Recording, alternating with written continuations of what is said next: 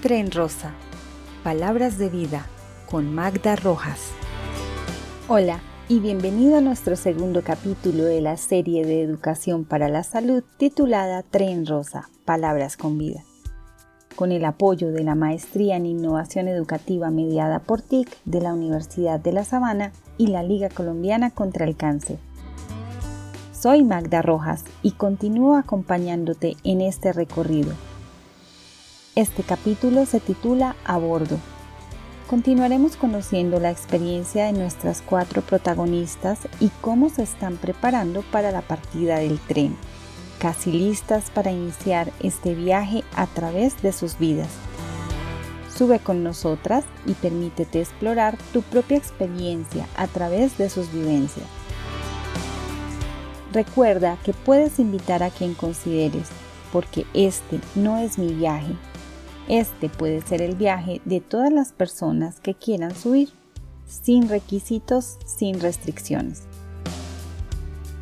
En nuestro capítulo anterior dejamos a estas cuatro mujeres en la estación del tren. Acaban de recibir la noticia. Conozcamos su reacción. Eran las 8 de la mañana del viernes. Nidia recibió una llamada de su ginecólogo. Sin mayor preámbulo y en tono apacible, le informó que las primeras muestras de la biopsia tenían afectación de las células con cáncer. Le indicó que a su concepto la conducta debía ser quirúrgica y que tenía la posibilidad de programar su cirugía para el martes siguiente.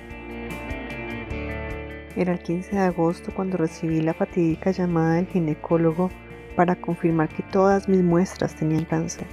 Mi hijo dormía y yo me tragaba los gritos. Solo podía verlo allí tranquilo, inocente de la tormenta que venía y me ahogaba la angustia de saber cómo iba a reaccionar cuando lo supiera. Aún más, cómo se lo iba a decir. De acuerdo con las características que se describen en la biopsia y las imágenes, la conducta a seguir es hacerte una cirugía para remover la parte enferma. Podemos programarla para el martes, todo estará listo y vas a salir muy bien. Cuando logré escuchar nuevamente su voz y entendí que quería operarme, le dije, no doctor, gracias, estoy en vacaciones con mi bebé. Voy a terminar de disfrutar con él y estaré de regreso en Bogotá el miércoles 19. Acordamos entonces una cita para el preoperatorio ese día. Me haría unos exámenes adicionales y la cirugía sería el sábado 22. Creo que por mi personalidad tomé esa decisión así de rápido. Finalmente, eran los últimos días de vacaciones con mi hijo. Nada podía arruinar nuestro momento. Suficiente con saber que vendrían días difíciles. Los siguientes días no fueron plenos. A pesar del gran esfuerzo que hacía Nidia por olvidar el tema, le rondaban interrogantes en la cabeza. Miraba a su hijo feliz en la playa, corriendo y esquivando las olas. Ella quería hacer lo mismo con la enfermedad. Tenía mucha incertidumbre, eso me generaba estrés. Tenía muchos vacíos. Yo no sabía cómo me caería la quimio aunque el doctor me dijo que en la misma cirugía me harían una reconstrucción, me inquietaba pensar cómo quedaría. Si todas las muestras tenían cáncer, ¿me iban a quitar una parte solamente? ¿O me extirparían todo mi seno? Pensaría que sería la última vez que estaría en la playa con mi cuerpo completo. Por supuesto llamé a mi pareja y le conté todo. Él me centró y me dio un consejo que apliqué en adelante. Ve paso a paso. Para Nidia era más que sensato ir enfrentando las etapas paso a paso. Pensó que lo primero sería dar aviso. Consideró más fácil para ella hacerlo desde allí, en la noche antes de regresar a casa. Empezó por la familia, mamá y hermanos. Fueron llamadas cortas, concretas, y como no los veía fue capaz de modular la voz en un intento de mostrarse absolutamente tranquila, como quien tiene todo bajo control. Esperaba transmitirles la misma seguridad. En cuanto a Felipe, su hijo, decidió que sería en casa antes de la cirugía y en medio informaría a quienes correspondía en su trabajo. Una noticia de estas no le cae bien a nadie. Se me rompió el corazón cuando mamá se puso a llorar. Me imaginaba que yo estuviera en su lugar y definitivamente es un dolor terrible. No sé de dónde logré sacar valor para consolarla rápidamente. Incluso le hice una broma antes de colgar. Mis hermanos quedaron mudos. El mayor me dijo, estaré contigo en cada momento. Te recojo en el aeropuerto. Mi jefe quedó en silencio por un momento y luego me dijo, Nidia, has dado todo de ti para esta compañía durante más de una década. Cuenta con nosotros en esta etapa. Haremos lo que corresponda. Te queremos pronto de regreso. Cuando te sientes acompañada, el valor sale de alguna parte. Regresé a Bogotá para presentarme a mi cita preoperatoria. Había tenido tiempo de mentalizarme. Finalmente el plan que me había explicado el doctor era simple. Cirugía con reconstrucción, luego quimioterapia y fin del proceso. Así lo hablamos ese día. En el aeropuerto los esperaban Santiago y también David como lo había prometido. Después de dejar cosas en su apartamento, llevaron a Felipe a casa de la abuelita y se dirigieron puntuales a la cita. Nidia se mostraba tranquila. Las conversaciones fueron muy optimistas. Al consultorio médico entraron Nidia y Santiago.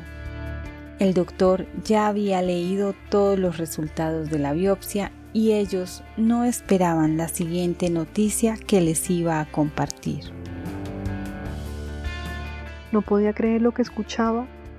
El examen mostraba que además de mi seno, cabía la posibilidad de tener afectados los ganglios. Ya no pude más y me puse a llorar. El doctor me volvió a pinchar. Debía esperar una semana más para los resultados de esta nueva biopsia. Seis días después me lo confirmaron. También había cáncer en los ganglios. Lidia, esto nos muestra un nuevo panorama.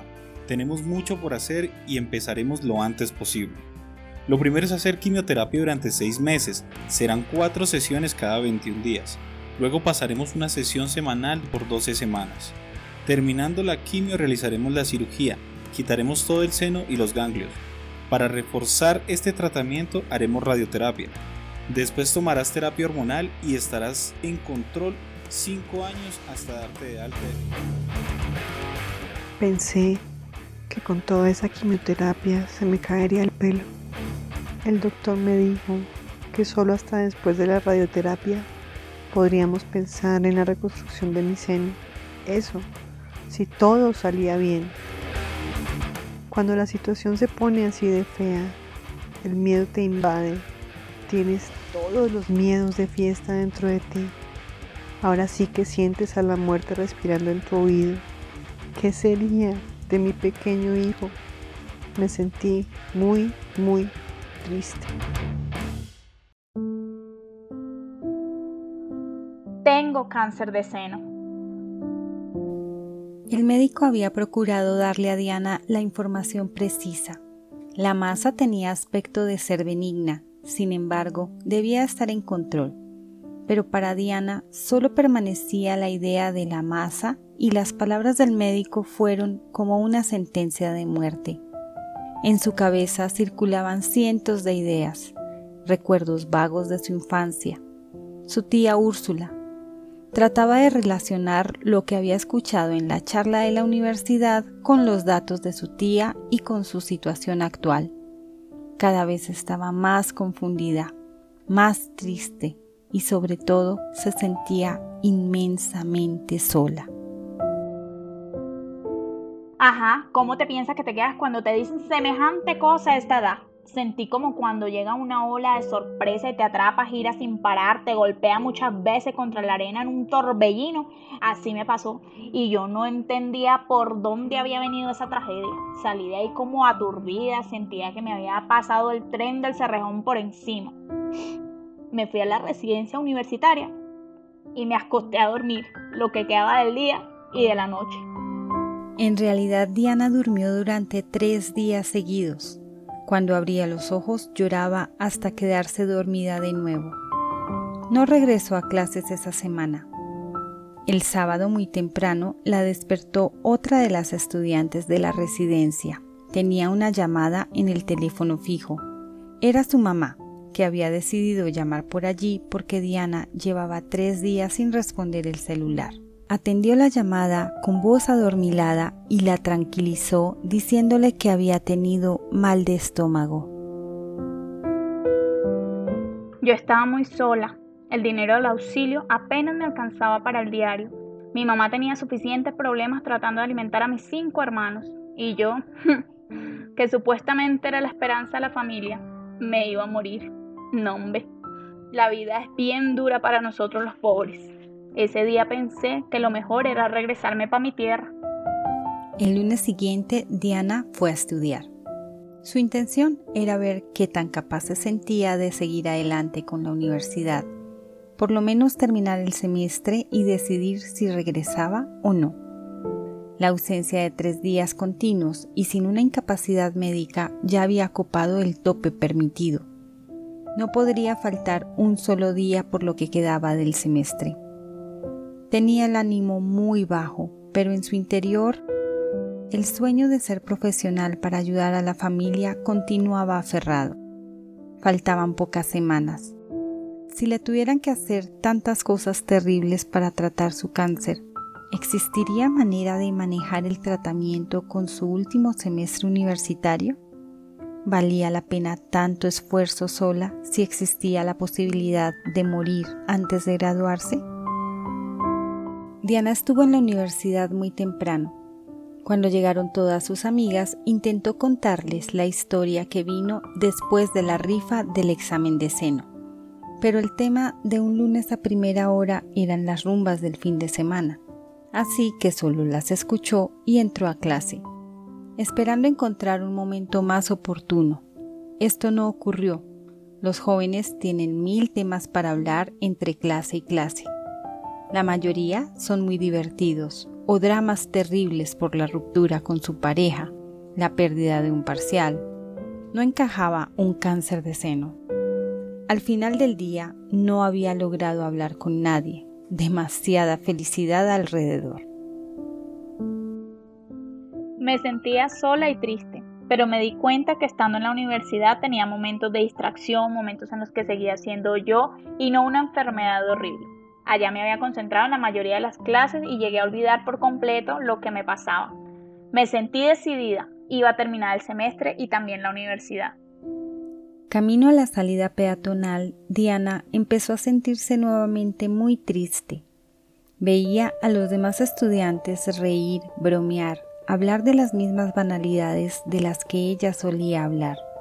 No faltaba algunos llorando porque iban perdiendo el semestre un problema insignificante al lado del que ella tenía. Entonces la abrazó de nuevo la soledad y nuevamente le asaltó la sensación de que no podría salir adelante.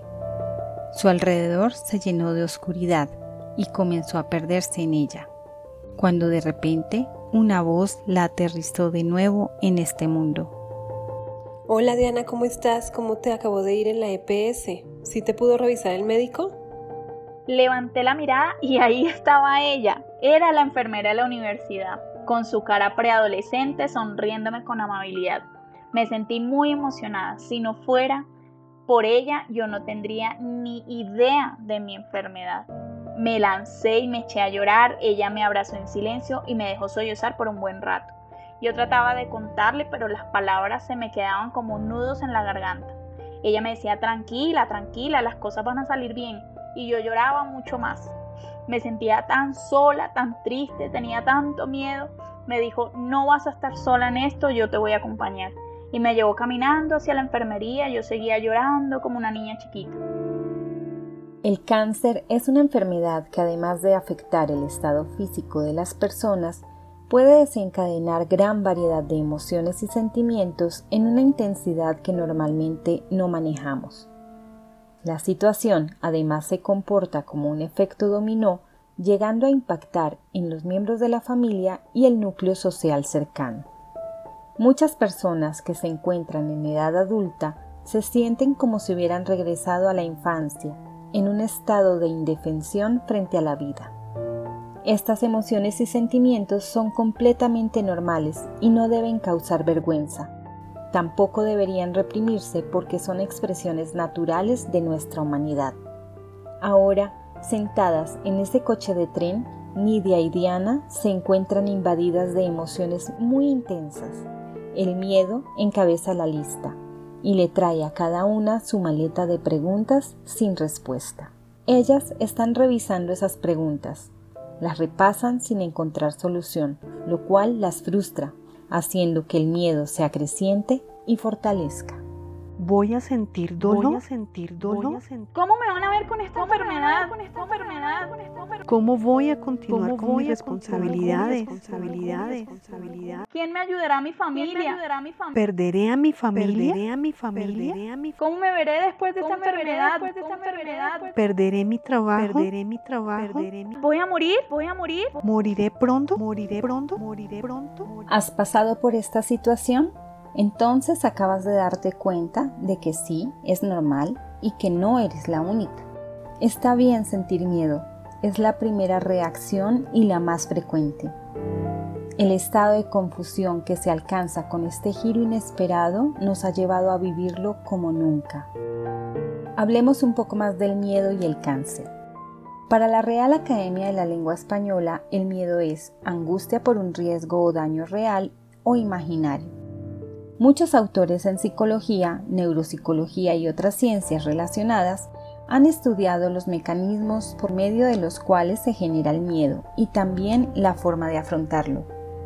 Si el miedo se genera espontáneamente cuando sentimos que existe un peligro frente a algo desconocido, en referencia al cáncer, algunos de esos miedos tienen origen en lo que hemos escuchado por historias, relatos y creencias de otras personas.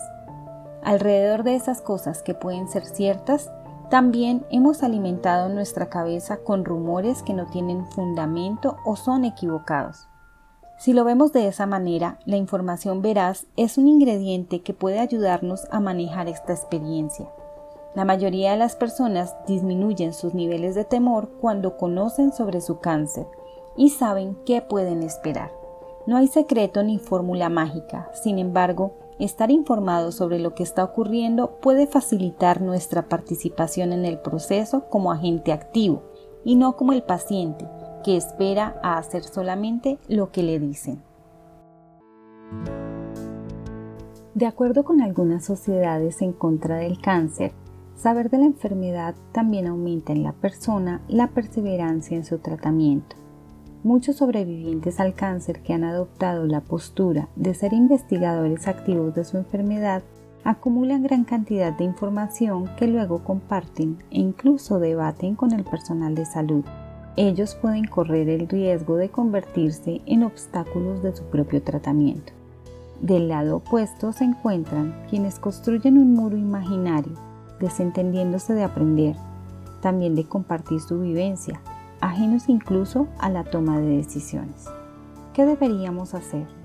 Sería bueno pensar en un punto medio en el que podamos conocer la información que se precisa para bajar el nivel de temor, pero no llegar a profundidades que no podamos comprender en un contexto amplio y que de rebote nos genere mayores temores y desconfianza frente al personal de salud.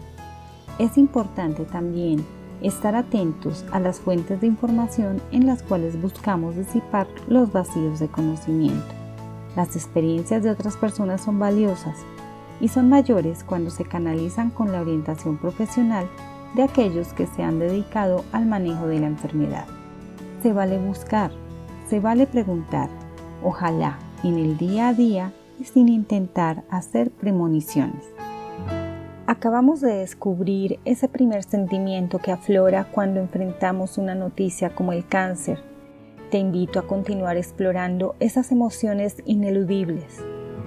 No te pierdas la segunda parte de A Bordo.